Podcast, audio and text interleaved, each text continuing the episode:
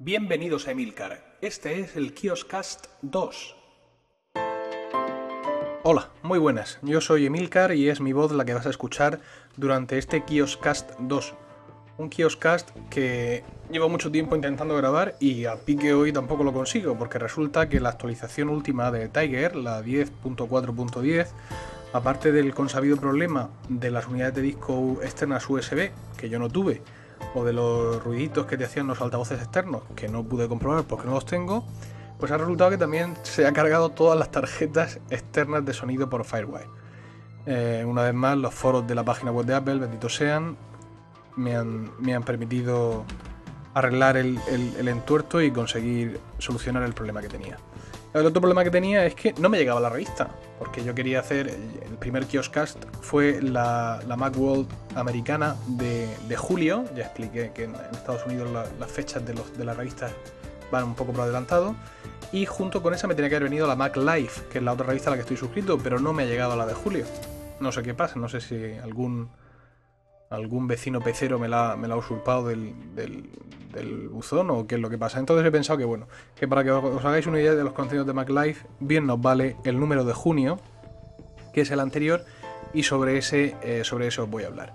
Lo primero que llama la atención sobre la revista MacLife es comparándola con la Macworld es que no hay anuncios de Apple. Tampoco es que en la Macworld hubiera muchos, ya sabéis que había uno, el primero, seguramente el más caro, pero en este no hay ni uno solo. Hay muchos más anuncios de empresas como Griffin, etcétera, y también hay anuncios de, muchos accesorios que no he visto en mi vida, ni siquiera por internet, ni siquiera en, páginas como eLunch, etcétera. Uno de los que me ha, llamado la atención es uno que se llama Transdoc, que se puede encontrar información en la página web www.d de o de operación.com. Y este es el típico dock para conectar el iPod al coche, pero que además te permite eh, no solo eh, conectarlo a tu equipo de audio, sino también conectarlo al equipo de vídeo que puedas llevar en el coche para que los nenes desde los asientos de atrás vean películas que lleves en el, en el iPod. Bueno, al grano que me, que me enrollo. El tema principal de, de, este número de MacLife, que es el número 5, MacLife es una revista bastante reciente, es que, bueno, ellos en un número anterior hablaron sobre cómo darle utilidad a un viejo Mac que ya no usas, cómo pues, encontrarle alguna utilidad en casa o en el trabajo, y hoy hablan mm, sobre potenciar tu Mac. Es decir, el Mac que tienes, que tienes todavía en uso, aunque sea un poco antiguo, pues ver qué, le puedes hacer. Entonces hacen un listado aquí de los modelos, hablan del nivel de, la capacidad de actualización de cada uno. Por ejemplo, las torres Mac eh, tienen un nivel de actualización alto, mientras que los iMac los tienen, lo tienen bajo.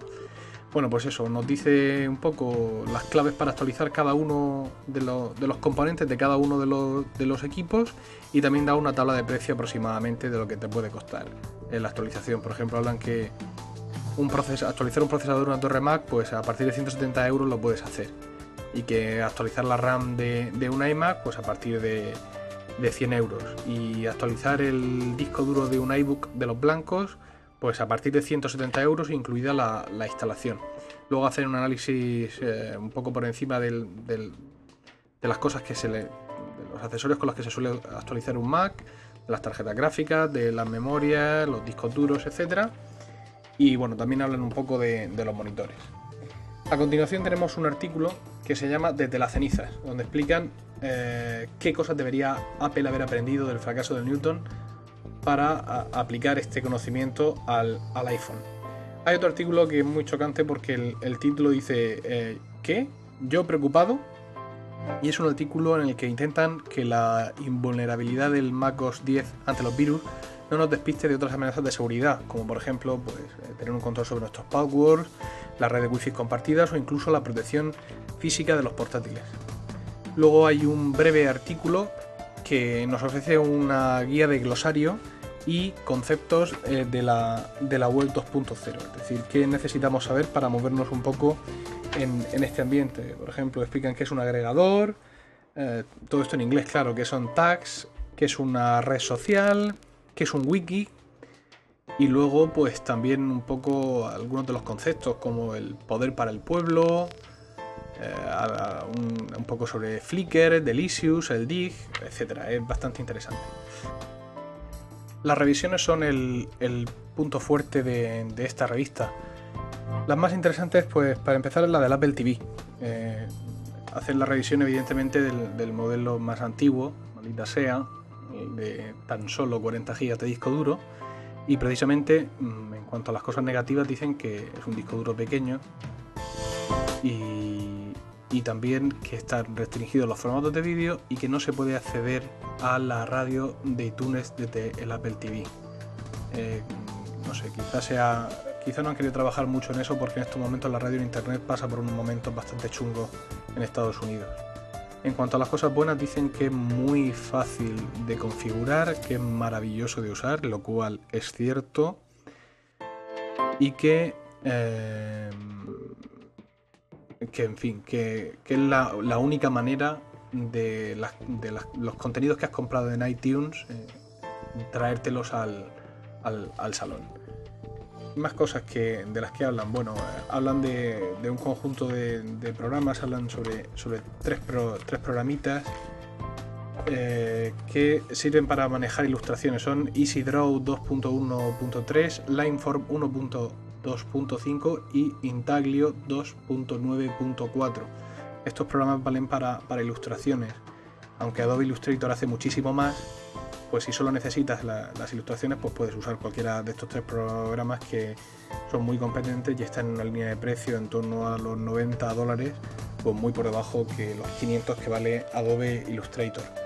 Mm, hablando también de Adobe, pues le echan un vistazo al Lightroom, que sabéis que es la competencia de Aperture, son software para fotógrafos profesionales.